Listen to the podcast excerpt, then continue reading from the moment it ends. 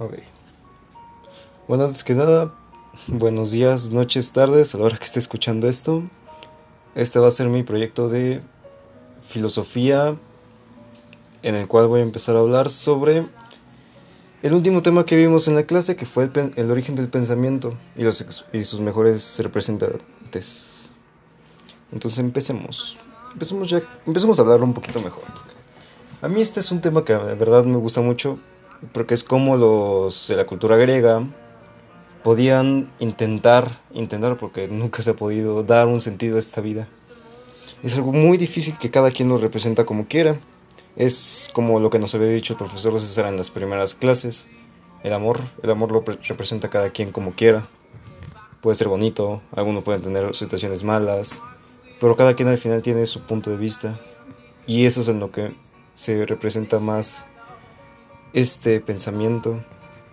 Cada quien lo ve como quiere, cada quien lo ve como su forma de ser, su contexto, sus vivencias, todo lo que tiene adentro lo puede expresar de la forma que lo siente, lo vive y lo ha visto. Entonces empecemos. Sabemos que hemos tenido muchas cosas como que se enfocaban tanto en el areje, que era el, principio, el fundamento de todo. Cómo veían ellos que todo tenía un principio y cómo había todo, por alguna simple razón, la cual no hemos visto todavía. También vimos cómo Herócrito es el que hizo este, el areje.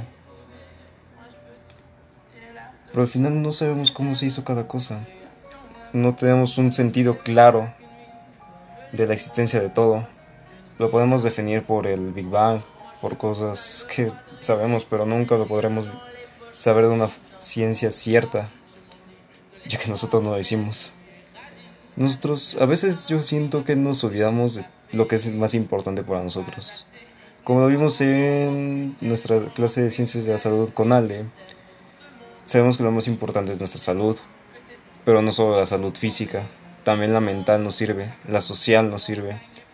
Y si no estamos bien en estos tres, pues tendremos algo malo en nosotros. Pero al final todo lo podemos arreglar nosotros. Entonces, es algo difícil, pero... Pero al final, al final también podemos saber que las cosas tienen un sentido y una, una razón de ser. Nosotros tenemos nuestra razón de ser, cada quien la interpreta como quiere.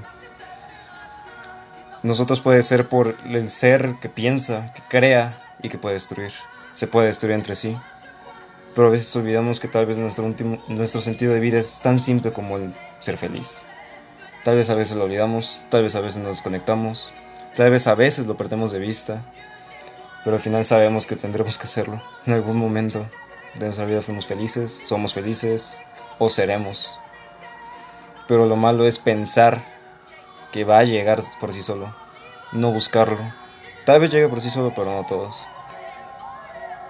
Y eso que pensamos, y nos podemos a pensar cómo, cómo podemos percibir todo eso, lo que sentimos. Si no lo buscamos, tal vez no llegue. Y si, lo y si tampoco lo buscamos, tal vez llegue. Entonces, ¿qué es lo mejor? ¿Buscarlo o no buscarlo? Es una pregunta muy, tiene una incógnita muy difícil, porque a veces las cosas que no se buscan se encuentras de la forma más simple. Y es lo que quería decir. A veces podremos tomar inspiración de la gente que tenemos cerca para poder ser felices, como dije, como buscar nuestro sentido de vivir. Pero a veces no sabemos si va a llegar por sí solo una persona que llegue a nuestra vida de la nada, o alguien, o algo, o simplemente nosotros lo sacamos una chispa que sale de nosotros, un pensamiento, una vivencia.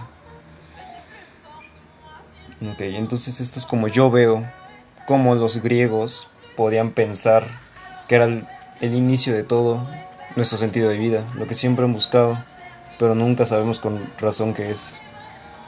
Entonces a mí me gusta pensarlo así, como que lo que tenemos de razón de vida es tan simple como ser felices, intentar sonreír sin la nada, pero a veces es tan difícil.